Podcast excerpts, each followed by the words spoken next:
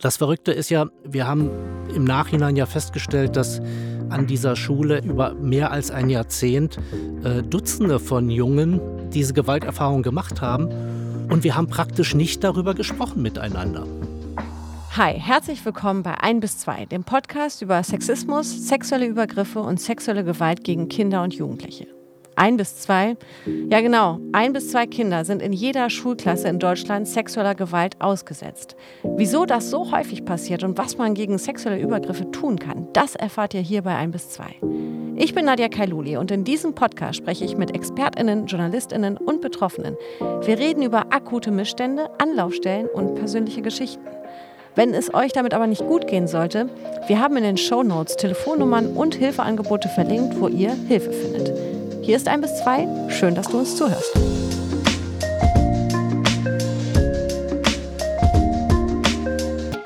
Bei mir ist heute Matthias Katsch. Er hat durch einen mutigen Schritt das Thema Missbrauch in der katholischen Kirche in die Öffentlichkeit gebracht. Man kann sogar sagen, durch ihn sind tausende Missbrauchsfälle überhaupt bekannt geworden. Das war 2010. Matthias Katsch ist selbst Betroffener und hat ein sehr wichtiges Buch über seine Geschichte geschrieben. Warum gerade ein Film ihn dazu ermutigt hat, wird er uns gleich erzählen. Er hat für den Bundestag kandidiert und hat vor kurzem das Bundesverdienstkreuz verliehen bekommen. Herr Katsch, Sie mussten also erst einen Film sehen um zu realisieren, Moment mal, irgendwie triggert das was in mir. Da ist mir was passiert, ähm, worüber ich mal nachdenken muss. Können Sie uns Ihre Geschichte erzählen, was da damals passiert ist? Also tatsächlich, äh, der Film selber, das war der Film Sleepers, den ich Anfang äh, oder Mitte der, der, der, der 90er Jahre gesehen habe, da habe ich es noch nicht begriffen. Das ist etwas, was ich im Nachhinein erst äh, verstanden habe, was da ähm, der Grund dafür war, warum mich der Film so mitgenommen hat tatsächlich der Auslöser für ähm, mein Sprechen war die Wiederbegegnung mit einem der Täter. Der Film schildert äh, das Schicksal von ähm, drei ähm, jungen Männern in äh, New York, die als äh, Kinder, als Jugendliche in einer Besserungsanstalt landen und dort ähm, Gewalt erfahren, missbraucht werden. Ähm, und äh, Zwei davon aus dieser Gruppe rächen sich später an den Tätern und äh, werden dafür vor Gericht gestellt. Und man erfährt als Zuseher des äh, Films erst so im Rückblick äh, die Geschichte. Ich habe das gesehen im Kino vermutlich und äh, war wahnsinnig mitgenommen von der Geschichte, ohne zu kapieren dass das etwas mit mir zu tun hat und warum das etwas mit mir zu tun hat. Es hat dann tatsächlich noch einige Jahre gedauert, bis ich durch Zufall bei einer Veranstaltung hier in Berlin einem der Täter über den Weg gelaufen bin, ähm, und äh, da war dann tatsächlich die Erinnerung äh, sehr klar und präsent. Und von da ab, das war im Jahr 2005, habe ich dann nach Wegen gesucht, äh, mich auseinanderzusetzen mit dem, was ich als äh, Kind, als Jugendlicher in meiner Schulzeit in der Schule erlebt hatte. Mhm. Können Sie uns noch mal erzählen, was Sie damals erlebt haben als Jugendlicher in der Schule? Ich bin von diesem Priester sexuell missbraucht worden und von einem zweiten, dem ich kurz danach begegnet bin. Ich bin also zwei Tätern über den Weg gelaufen. Der eine hat versucht, ähm, mich zu sexuellen Handlungen ähm, in seiner Gegenwart zu nötigen über eine ziemlich lange Zeit hinweg. Ähm, diesen Versuchen habe ich mich mit Ach und Krach entzogen, um dann im Nachhinein dem zweiten Täter in die Hände zu fallen, der um einiges noch raffinierter in seiner Vorgehensweise war und ähm, sein Ziel dann auch erreicht hat. Und das hat mich insgesamt über zwei Jahre, zwischen 13 und fast 15, beschäftigt und hat eine Auswirkung auf meine Biografie gehabt, die mir selber aber erst eben im Nachhinein äh, bewusst geworden ist. Und äh, es ist im Vergleich zu dem, was äh, Menschen erlebt haben, die in Heimen, ähm, in geschlossenen Einrichtungen oder auch in Internaten äh, teilweise ja über Jahre äh, Gewalt und äh, sexuellen Missbrauch erlebt haben. Im, Im Vergleich ist das keine große Sache. Ich glaube, es ist viel normaler und viel häufiger, als wir gemeinhin annehmen, aber es ist eben etwas, was eine äh, Biografie aus dem Gleis bringt und ähm, den weiteren Lebensweg äh, stark beeinträchtigt und vor allem dann eben, wenn Äh, und so war das in meinem Fall wie in, in, im, im Falle von ganz vielen anderen.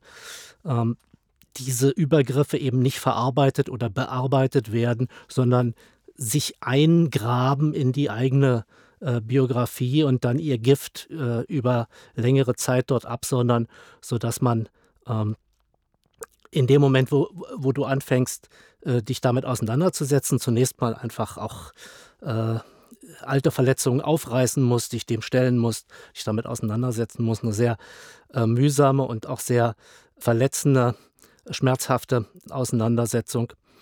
Aber das ist die Voraussetzung dafür, dass es dann auch irgendwann heilen kann oder ähm, äh, vernünftig zuwachsen kann.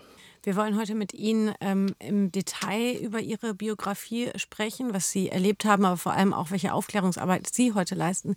Ich würde gerne noch mal in der Vergangenheit bleiben. Mhm. Ähm, Sie haben mit Mitte 30 diesen Film gesehen, haben sich das dann, ähm, ja, irgendwann ist Ihnen das bewusst geworden, Moment, da ist mir was passiert als Jugendlicher. Wenn Sie sich zurückerinnern an die Zeit, wo Sie eben 13, 14, 15 waren, was glauben Sie aus heutiger Sicht, warum Sie sich da niemandem anvertraut haben? Naja, ich glaube, äh, zunächst mal, ich, ob, ob, das, ob sich das wirklich geändert hat, äh, wage ich zu bezweifeln. Aber ähm, jedenfalls damals sprach man nicht über Sexualität ähm, als Jugendlicher mit Erwachsenen. Also wem hätte ich mich anvertrauen sollen? Sicherlich nicht meinen Eltern. Und äh, ich bin ja Opfer geworden von zwei Priestern, die sich mir quasi als Vertrauenspersonen angenähert hatten. Also äh, wo hätte ich mich sonst hinwenden sollen? Ich glaube, ähm, Sexualität ist für Jugendliche ähm, ohnehin ein schwieriges, äh, konfliktbeladenes Thema. Und äh, wenn das gezielt ausgenutzt wird von Erwachsenen, dann ist man zunächst mal hilflos und allein mit der Situation.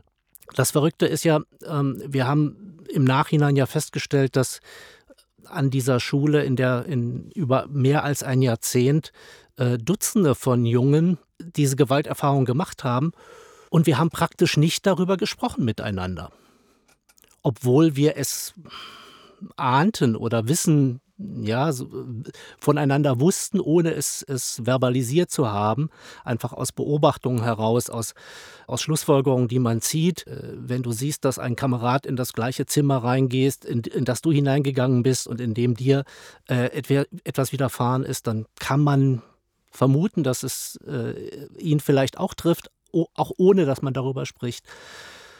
Ich glaube, was uns gefehlt hat, waren äh, sichtbare oder äh, Angebote äh, von Erwachsenen, die uns dazu ermutigt hätten, sich äh, anzuvertrauen oder, oder Hilfe zu suchen. Das gab es nicht und ähm, ich habe meine Zweifel, ob es das heute in ausreichendem Maße gibt. Mhm. Daher ist es, glaube ich, umso wichtiger, dass wir offen über diese Themen sprechen. Ja. Manche Menschen, äh, die das erlebt haben, die tragen das, ich sage es jetzt mal ähm, ganz extrem, mit ins Grab. Die äußern sich niemals dazu, die nehmen das mit sich mit und äh, vertrauen sich nie jemanden an. Sie haben mit Mitte 30 eben diesen Film geschaut und irgendwann gemerkt, okay, nee, Moment, äh, ich muss das irgendwie öffentlich machen. Und zwar muss ich dann die Leute anschreiben, wo es passiert ist. Was hat Sie zu diesem Schritt bewegt? Ähm, also wie gesagt, ich ähm, habe durch Zufall einige Jahre nach ähm, der ähm, Situation ähm, mit dem Film ähm, einen der Täter bei einer Veranstaltung hier in Berlin getroffen. Und das hat äh, meine Erinnerung so weit in Gang gesetzt, dass ich den Bezug, den Zugang zu meiner Kindheit, zu meiner Jugend wieder gefunden habe. Ich wusste aber nicht, was ich damit machen soll. Ähm, eine kurze Prüfung äh, hat klargemacht, dass die Verbrechen selber offensichtlich bereits verjährt waren. Es war wirklich die Frage, ähm, wem nütze ich damit, äh, wenn ich anfange darüber zu sprechen? Und es hat noch mal ein paar Jahre gedauert, bis ich begriffen habe, es nützt mir, darüber zu sprechen. Und ähm, als ich dann festgestellt habe, du bist nicht allein, es gibt äh, Kameraden, denen ähnliches äh, widerfahren ist, da war dann die Konsequenz zu sagen, okay, wir müssen versuchen, all diejenigen, die äh, dasselbe erfahren haben ähm, und die genauso im Nebel äh, äh, ihr Leben verbracht haben oder verbringen wie wir, ähm, denen müssen wir ein Signal senden. Und ähm, am Anfang stand gar nicht die Intention, ähm, die große Öffentlichkeit zu erreichen, sondern die Intention war tatsächlich, äh, wie erreichen wir unsere Kameraden und sagen ihnen, ähm, schaut her, ähm, wir haben das und das erlebt, äh, mutmaßlich dasselbe, wie, was ihr erlebt habt. Wir haben angefangen, darüber zu sprechen, uns damit auseinanderzusetzen und wir haben gemerkt, es tut uns gut. Hm. Aber war das dann das erste, also haben Sie in der Zwischenzeit sich nie jemandem anvertraut oder hatten Sie schon Vertrauenspersonen in Ihrem privaten Umfeld, wo Sie das geäußert hatten, dass Nein, nein, also ich habe tatsächlich nur ähm, mit dem einen oder anderen Schulkameraden, ähm, mit dem ich Kontakt aufgenommen hatte, äh, angefangen darüber zu sprechen. Es hat lange gedauert, bis ich äh, darüber hinausgegangen bin. Eigentlich, also mein Vater hat es am Vorabend der Zeitungsveröffentlichung 2010 erfahren und äh, die meisten anderen äh, Freunde, Bekannte, Kollegen natürlich dann auch erst aus den Medien. Also dieses sich anvertrauen oder sich Unterstützung suchen ist gar nicht so einfach. Man muss da über seine innere Scham hinausgehen und Vertrauen fassen. Und das ist natürlich genau ein Problem für Menschen, äh, deren Vertrauen, deren kindliches Vertrauen so massiv missbraucht worden ist, äh, denen fällt es eben naturgemäß schwerer, anderen zu vertrauen, sich anderen anzuvertrauen. Und ähm, das ist tatsächlich etwas, äh, was ich auch lernen musste. Mhm. Haben Sie sich selbst vertraut, Ihren Erinnerungen vertraut, als diese Bilder wieder hochkamen? Oder hatten Sie gedacht? Das ist eine gute Frage. Ich habe immer gesagt, wenn mich jemand äh, in den 30 Jahren zwischen äh, meiner Kindheit und ähm, dem Wiedererwachen ähm, der Erinnerung gefragt hätte, ist dir das oder das passiert? Ich hätte das jederzeit bejahen können. Also es war nicht, nicht, nicht weg im Sinne von ähm, äh, völlig äh, aus, dem, aus dem Gedächtnis verschwunden. Es war nur nicht für mich aktiv erreichbar im Hier und Jetzt. Ich habe es nicht zusammengebracht mit meiner, mit meiner aktuellen Biografie. Trotzdem, ähm, wir reden ja über eine ferne Vergangenheit. Und jenseits der sehr konkreten und auch sehr schmerzhaft erinnerlichen ähm, äh, konkreten Taten und Tatsituationen gibt es natürlich ganz viele Details, die ich vergessen habe. Ich wusste dann äh, nicht mehr genau, waren wir in dem Jahr äh, auf der Klassenfahrt oder äh, äh, bei der Veranstaltung, war das im, im, im, Sommer oder war es vielleicht doch im Herbst, war das äh, äh, Donnerstag oder war es Samstag? Ähm, also ganz viele Details aus der, ähm, aus der Zeit hat man natürlich vergessen. Und es hat wahnsinnig geholfen, ähm, im Gespräch mit anderen Sachen auch rekonstruieren zu können. Und ähm, sich damit auch seiner eigenen äh, Erinnerung zu vergewissern. Ich habe später dann im Austausch mit Betroffenen, ähm, die äh, sexuelle Gewalt äh, alleine erfahren haben in ihrer Familie, gemerkt, wie wichtig das eigentlich ist, sich abstützen zu können in der Erinnerung und sich ähm, unterstützt zu wissen in seiner Erinnerung. Ähm, das ist eben der Vorteil, wenn du äh, äh, eine Gruppe von Betroffenen hast, die mehr oder weniger zur gleichen Zeit äh, das äh, Gleiche oder Ähnliches erlebt haben, ähm, weil man da natürlich äh, ganz anders ähm, mit diesen fernen Erinnerungen umgehen kann, als wenn du ähm, ja alleine bist und ähm, nur auf dein eigenes Gedächtnis vertrauen kannst. Mhm. Sie hatten sich dann eben mit ehemaligen Mitschülern zusammengetan und einen Brief geschrieben, mhm. und zwar an Klaus Mertes. Und das ist der äh, Schulleiter des Canisius-Kolleg, auf dem Sie ja damals waren. Wie kann ich mir das vorstellen, dass Sie sich da hinsetzen und einen Brief schreiben? Und dieser Brief ja, ich weiß nicht, war das dann ein so eine Art Anklage an die Schule? War das eine, ein, ein, eine Zeugenaussage? Wie würden Sie diesen Brief beschreiben? Naja, tatsächlich habe ich mich an die ähm, Missbrauchsbeauftragte des Jesuitenordens ähm, damals gewandt und äh, die fragte, ob ich bereit bin, mein Schreiben sozusagen weiterleiten zu lassen an den, an den Schulleiter. Ähm, ich habe einfach nüchtern geschrieben, was war. Und ähm, gleichzeitig auch betont, dass wir davon ausgehen, dass es eben eine äh, wesentlich größere Zahl von Betroffenen geben muss. Das war keine Anklage, das war einfach eine Feststellung. Der Auslöser, warum wir das im Herbst 2009 äh, gemacht haben, war, ähm, schlicht und einfach, äh, es gab eine Online-Debatte unter ehemaligen Schülerinnen, äh, Schülern darüber, ob man an den ähm, ehemaligen Treffen der Schule teilnehmen soll. Und mir ging es einfach darum zu zeigen, das gehört zu der Geschichte mit dazu und das muss auch erinnert werden und das ist bisher nicht erinnert worden und das ist nicht bearbeitet worden.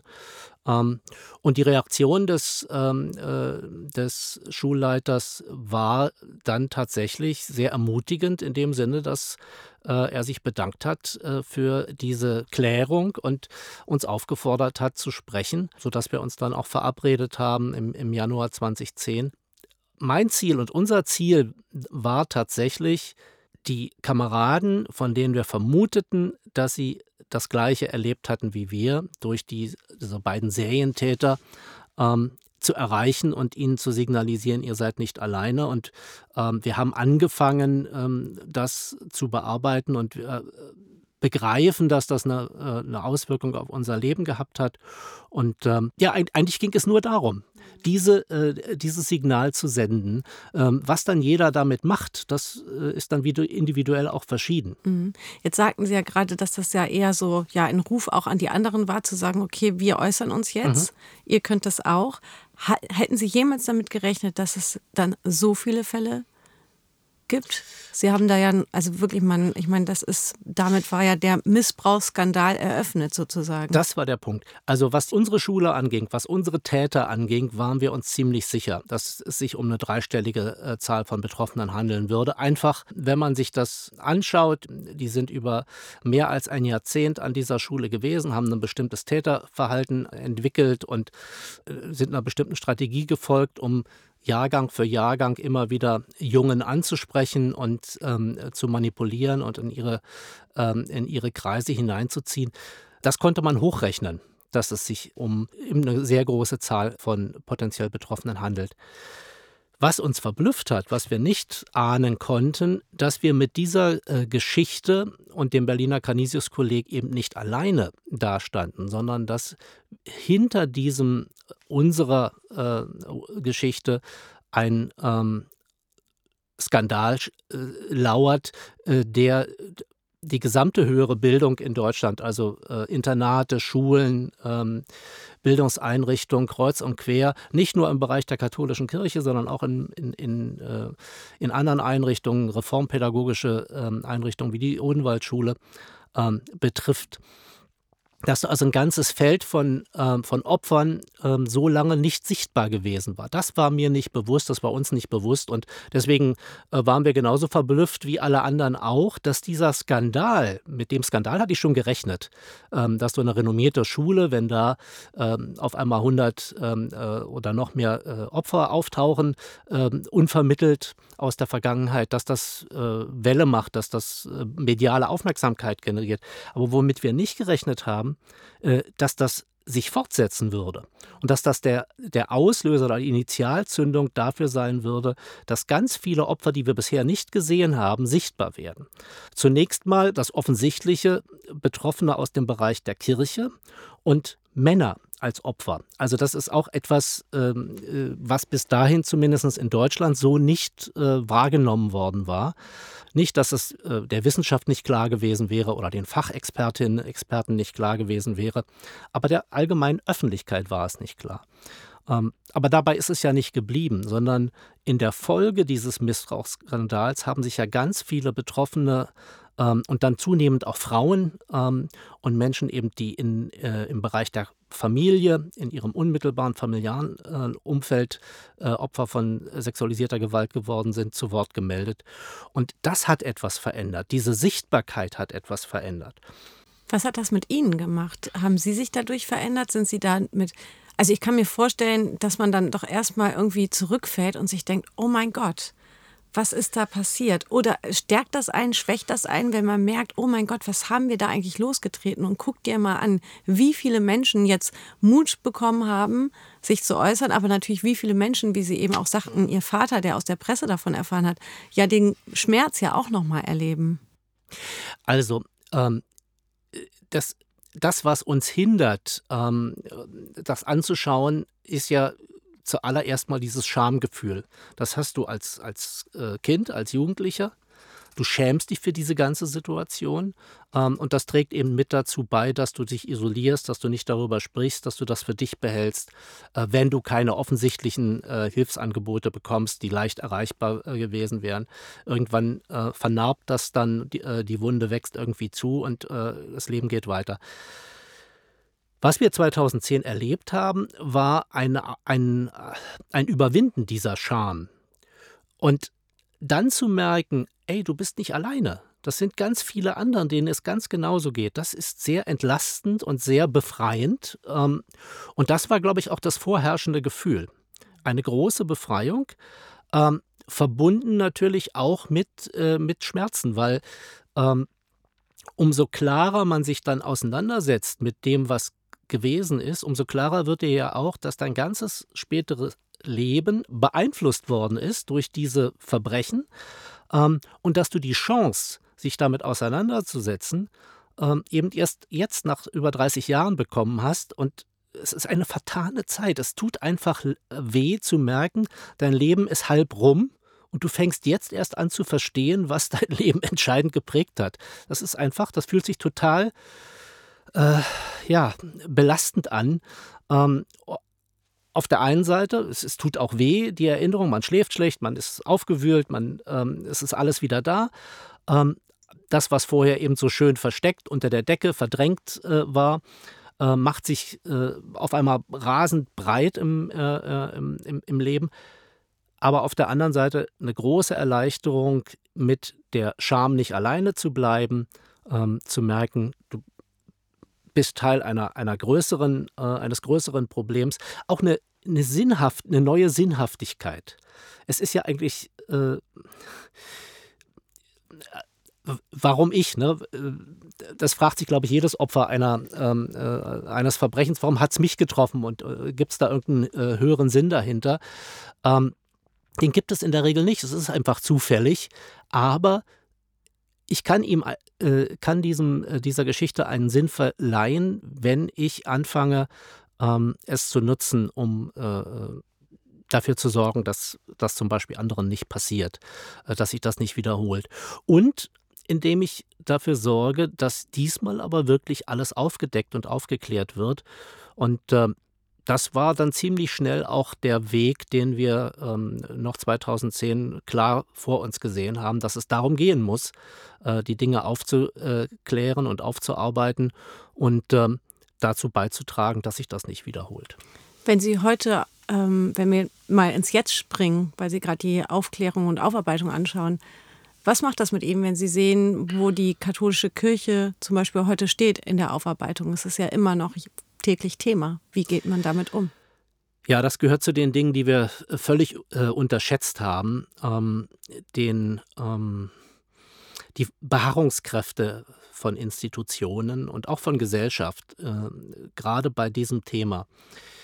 Ähm, wir haben im März 2010, äh, als wir uns als Gruppe dann den eckigen Tisch gegründet haben, ähm, äh, an die Öffentlichkeit gewandt mit einer ersten Erklärung. Und da haben wir drei Dinge gefordert, die wir eigentlich genau so heute nach wie vor fordern können. Das ist Aufarbeitung, das ist Hilfe, das ist Entschädigung.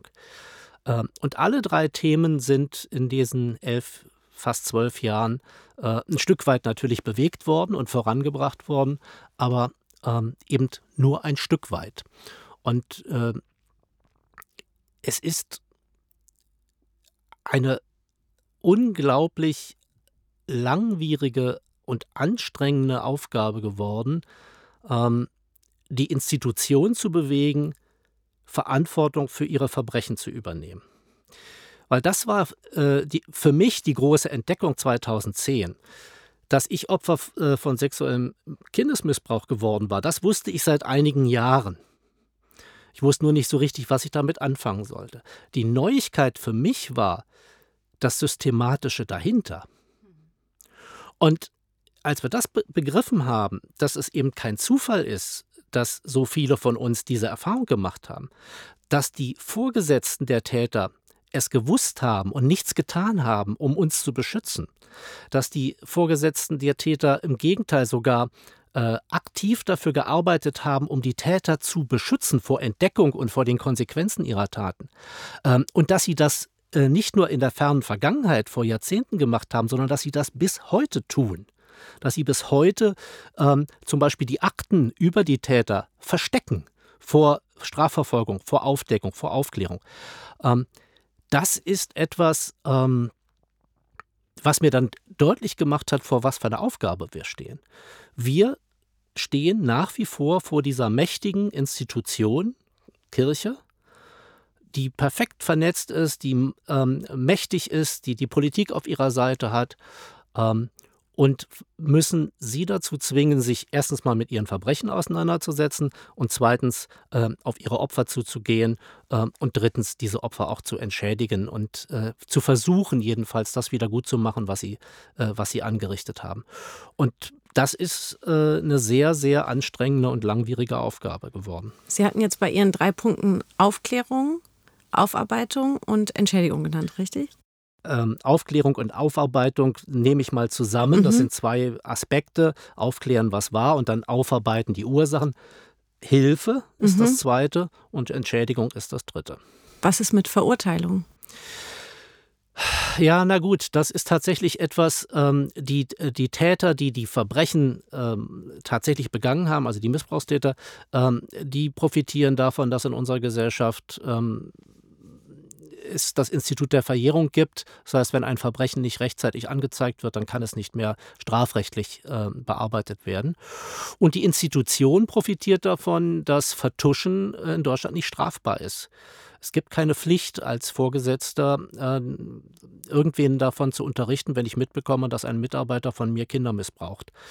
Ähm, Allenfalls könnte man mir eine Mittäterschaft ähm, konstruieren, ähm, wenn ich wenn man sozusagen sehenden Auges ähm, einen Täter weiter gewähren lässt und dadurch halt neue Taten entstehen. Aber das ist sehr schwer im Einzelfall nachzuweisen. Es gibt keine Pflicht zur Anzeige von Verbrechen, ähm, die Mitarbeiter von mir an Kindern oder Jugendlichen verüben. Und ähm, deswegen gibt es eigentlich keine juristische Möglichkeit und ähm, das, was war, äh, zu bearbeiten. Das ist äh, erschreckend, wenn man das realisiert ähm, und verlangt, dass wir etwas tun, um diese Verbrechen zumindest zu bearbeiten, wenn wir schon nicht die Täter ähm, äh, bestrafen können, weil das Verjährungsrecht ist äh, in der Zwischenzeit äh, verändert worden. Das ist auch gut. Ähm, die Verjährung ähm, äh, bei sexuellem äh, Missbrauch setzt jetzt später ein als äh, früher. Ähm, aber das ändert nichts mehr für die, äh, für die Vergangenheit. Was verjährt ist, ist verjährt. Das kann ich nicht rückgängig machen im Recht, ähm, ebenfalls im Strafrecht nicht. Und deswegen bleibt uns nur die Aufarbeitung, also das ans Licht holen und Durcharbeiten dessen, was war. Und ähm, auch wenn es keine strafrechtlichen Konsequenzen hat, ähm, kann ich zumindest dafür sorgen, dass äh, Täter und äh, zwar sowohl die Missbrauchstäter als auch die Vertuschungstäter äh, benannt werden und ähm, öffentlich gemacht werden. Und das ist das, was, äh, was wir fordern, das geschieht. Mhm. Jetzt sind Sie ja nicht einfach nur eine Stimme mit einer Geschichte, sondern sie sind eben eigentlich Stimme für ganz viele und in dieser ganzen Missbrauchsskandalgeschichte eben eine sehr wichtige Stimme geworden. Ähm, gab es den Tag, wo Sie sich gedacht haben, oh Mann, ey, warum habe ich das öffentlich gemacht? Hatten Sie so, so Punkte, wo Sie ich sag's mal so schwach geworden sind und sich gedacht haben, hätte ich es mal lieber nicht erzählt, guck mal, was das jetzt hier, das begleitet sie ja seit Jahren eben in dem Sinne, dass sie ja auch, mhm. wie wir sie ja jetzt heute auch einladen und mit ihnen sprechen wollen. Naja, es hat, ähm, es hat diesen, äh, diesen Moment gegeben, ich denke mal 2011, 2012, als, ähm, als diese erste Welle abgeebbt war und ich das erlebt habe, was ähm, vor mir auch andere ähm, Aktivistinnen ähm, insbesondere erlebt haben, dass nämlich die Aufmerksamkeit von Öffentlichkeit halt dann doch irgendwann ähm, an, an, an, ein Ende kommt. Ähm, denn äh, seit den 70er, 80er Jahren versuchen ja äh, insbesondere Frauen ähm, auf das Phänomen sexueller Gewalt an Kindern und Jugendlichen und sexueller sexualisierter Gewalt insgesamt in der Gesellschaft hinzuweisen, mit mäßigem Erfolg. Ähm, und äh, 2011, 12 hatte ich wirklich das Gefühl, ähm, wir haben da was angestoßen, wir haben da die Institution mal kurz zum Wanken gebracht und auch die Öffentlichkeit erschüttert, aber es hat keine Konsequenzen. Es bleibt letztlich ähm, da liegen und Dafür hast du dich äh, aus deiner Berufstätigkeit verabschiedet, hast ähm, äh, äh, ja, Himmel und äh, Erde versucht in Bewegung zu setzen. Ähm, und was hast du erreicht? Überhaupt nichts. Ähm, es war, äh, ich hatte wirklich das Gefühl, ähm, äh, es wäre besser gewesen, ähm, das Ganze ähm, auf sich beruhen zu lassen. Ähm, aber ich habe gleichzeitig auch ähm, gespürt, dass mich das ärgert, dass es mich äh, enorm wütend macht, ähm, dass diese ähm, dass diese ganzen Anstrengungen umsonst gewesen sein sollen. Und dann, ja, dann äh, ist die Konsequenz zu sagen, okay, gut, was, kannst, was kann man jetzt tun und ähm, wo finden wir Verbündete, um sozusagen ein Rückspiel ähm, äh, zu bekommen. Und äh, ja, das ist das, äh, was wir dann in den, in den Jahren danach gemacht haben. Und als dann 2018 ähm, die sogenannte MHG-Studie über ähm, äh, das au ganze Ausmaß ähm, von äh, Missbrauch durch äh, katholische Priester in Deutschland aufgedeckt hat und an, an die Öffentlichkeit gebracht hat, ähm, hatten wir diese Gelegenheit ähm, sozusagen ähm, für, äh, für eine erneute äh, Debatte und Auseinandersetzung. Und das hat dann auch ähm, äh, gezeigt, dass es uns gelungen war, Verbündete äh, in der Gesellschaft äh, zu gewinnen und äh, das Thema nochmal in einer anderen Weise auch ähm, zu bearbeiten. Aber ja, diesen Moment gab es zwischendurch, wo ich dachte, es ist, äh, es ist sinnlos und äh, der Preis, den wir dafür gezahlt haben, ist eigentlich zu hoch. Hm. Sie wurden mit dem Bundesverdienstkreuz ausgezeichnet, eben für Ihr Engagement in der Aufklärung. Was hat Ihnen das bedeutet? Naja, es war ein Moment der Anerkennung. Ähm, ich habe äh, mich sehr gefreut über diese, ähm, über diese Zeremonie, auch die Art und Weise, wie der äh, Bundespräsident und seine Frau ähm, da mit uns umgegangen sind. Ich fand es enorm wichtig, ähm, dass trotz der ganzen Corona ähm, dass ich meinen Mann mitbringen konnte, ohne den ich, glaube ich, auch äh, diese äh, zehn Jahre so nicht hätte äh, bestreiten können, dass der also auch ein Stück weit was von dieser Anerkennung zu spüren bekommt. Ähm,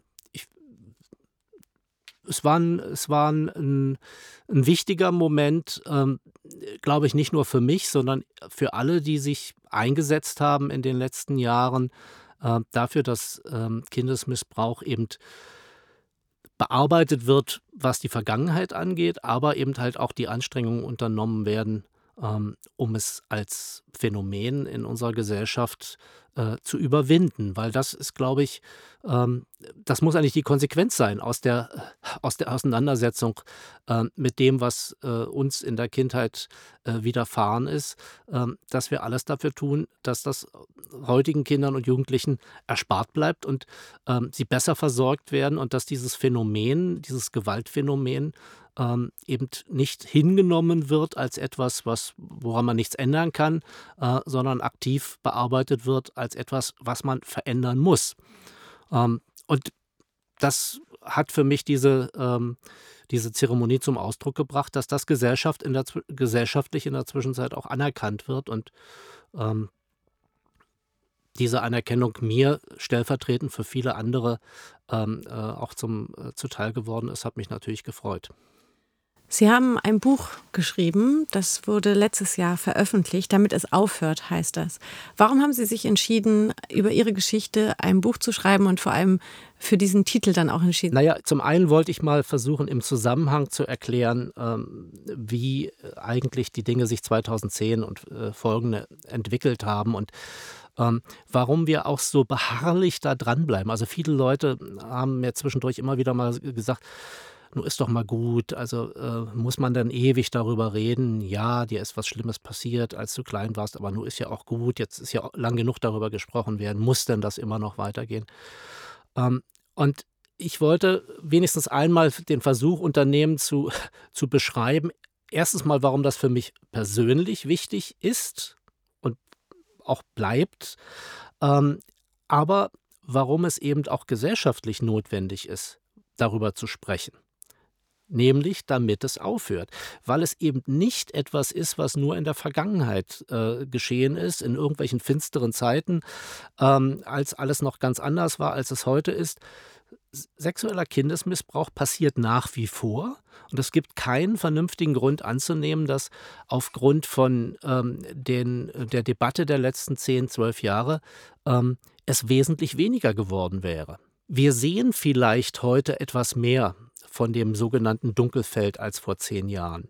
Ähm, die konstant hohe Zahl der Anzeigen äh, in der polizeilichen Kriminalstatistik ähm, ist davon vielleicht ein, äh, äh, ein, Ergebnis, dass mehr eben äh, Verbrechen auch angezeigt werden.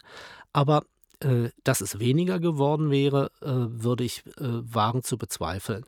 Und das zeigt eben, dass wir wirklich erst am Anfang stehen und äh, dass die Auseinandersetzung ähm, mit diesem äh, Thema gesellschaftlich eigentlich noch nicht auf der Höhe der Anforderungen ist.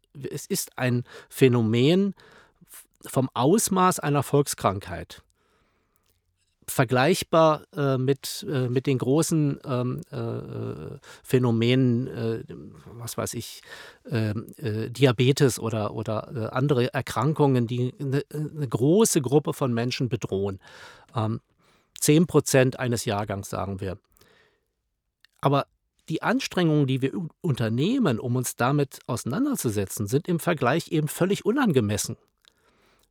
Es reicht bei weitem nicht aus sexueller Kindesmissbrauch ist nicht etwas, was ähm, irgendwie nur im, äh, in, in, in einem Spezial, ähm, in einer Spezialabteilung irgendwo ähm, von Expertinnen und Experten bearbeitet werden kann. Es ist ein Querschnittsthema, was ganz viele Politikbereiche äh, und gesellschaftliche äh, Felder äh, betrifft, von der Gesundheitsversorgung von Opfern über die äh, polizeiliche Ermittlungsarbeit, äh, das, was Justizpolitik ausmacht, bis hin eben zu gesellschaftlichen Fragen des Zusammenlebens von Männern und Frauen in, dieser Gesellschaft und der Art und Weise, wie wir mit unseren Kindern umgehen, wie wir sie erziehen. Es gibt gibt 30.000 Schulen in diesem Land, ähm, die eigentlich vor der Herausforderung stehen, äh, so etwas wie Schutzkonzepte zu entwickeln im Umgang ähm, ähm, mit sexualisierter Gewalt, um Kindern und Jugendlichen eben zu signalisieren, wir sind ansprechbar, wir sind bereit äh, zuzuhören, wenn euch etwas Schlimmes passiert und wir sind bereit zu intervenieren, wenn uns das auffällt, wenn wir das bemerken. Ähm, das ist eigentlich eine mega gesellschaftspolitische Aufgabe. Und wir gehen da nach wie vor heran, an, als ob das irgendwie äh, exotische Einzelfälle wären. Ja. Hat sie das, äh, weil Sie gerade eben das politische, gesellschaftspolitische ansprechen, würde ich gerne darauf kommen, dass Sie bei der letzten Bundestagswahl ähm, kandidiert haben, und zwar im Wahlkreis 284 Offenburg. Ist das Ihre Motivation gewesen, weil Sie eben merken, wie viele Baustellen es da eigentlich gibt? Es ging mir darum zu zeigen, dass man ähm, den Kampf gegen sexualisierte Gewalt an Kindern und Jugendlichen zu einer politischen, einer gesellschaftspolitischen Aufgabe machen muss und machen kann. Also dass es möglich ist, als Politiker über dieses Thema zu sprechen und auch öffentlich zu sprechen und dass es notwendig ist, ähm, dass wir es eben aus, der, aus dem Bereich der, aus der Schmuddelecke herausholen, in der es nach wie vor immer wieder droht zu versinken. Das heißt, wir erregen uns, wenn in den Zeitungen mal über einen Fall berichtet wird und ein Fall skandalisiert wird, ähm, aber wir begreifen nicht, dass das eine Realität ist, die auch abseits der Skandalberichterstattung ganz viele Kinder und Jugendliche hier und heute betrifft und ihr weiteres Leben prägen wird.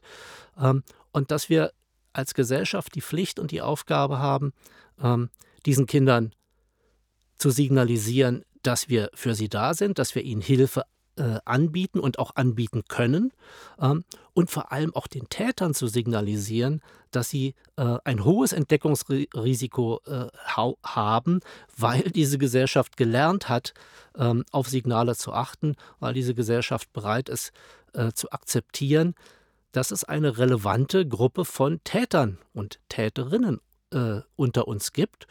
Und es eben nicht ähm, sich um ein, ein, ein Feld handelt, ähm, was äh, irgendwie äh, gestörte oder, oder äh, äh besonders äh, kranke Menschen betrifft, sondern äh, der oder die Täter sind ganz normale Menschen, die unter uns leben und jeder von uns kennt Täter. Genauso wie jeder von uns auch ähm, Opfer kennt, ohne es zu wissen. Und das zu realisieren und dann zu sagen, okay, damit können wir uns ja nicht abfinden, jetzt müssen wir etwas tun, um das zu verändern. Ähm, dieser Wille, der fehlt mir in der Politik, der fehlt mir in der öffentlichen Debatte und dafür wollte ich antreten, ähm, um das zu befördern. Mhm. Jetzt müssen wir dazu sagen, das ist der Wahlkreis von Wolfgang Schäuble.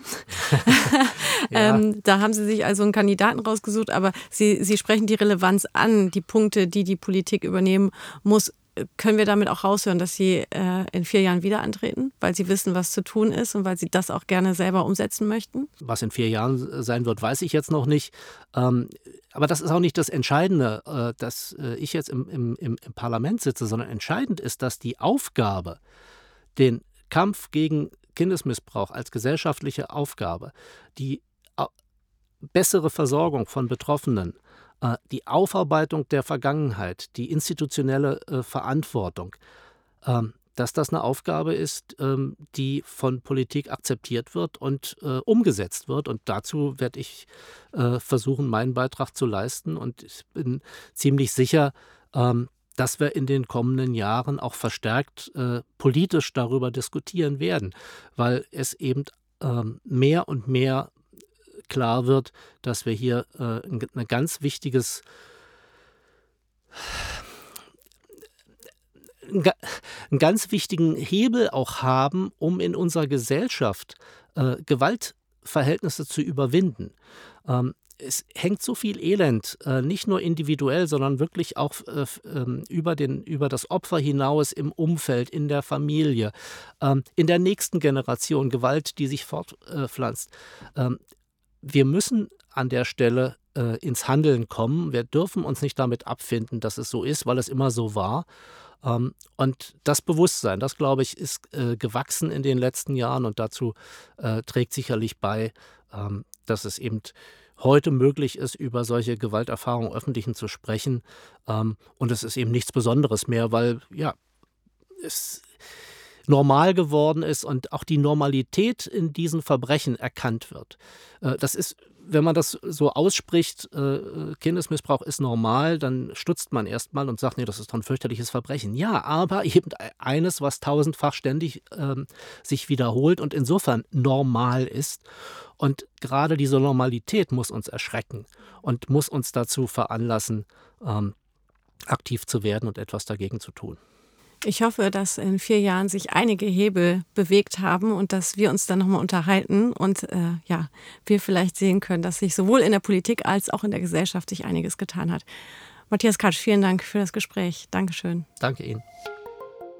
Also ich fand das ähm, wirklich toll, heute Herrn Katsch zu treffen, weil man muss sich ja mal vorstellen, Herr Katsch und seine Mitschüler waren ja diejenigen, die durch einen Brief diesen kompletten Missbrauchsskandal erstmal ins Rollen gebracht haben. Ähm, also muss man sich mal vorstellen, ja, welche Tragweite eben diese eine persönliche Geschichte von diesen Schülern hatte äh, für eine Masse von Menschen. Und ähm, ja, wer, wer seine ganze Geschichte nochmal im Detail verstehen möchte, äh, der sollte auf jeden Fall sein, sein Buch lesen, damit es aufhört.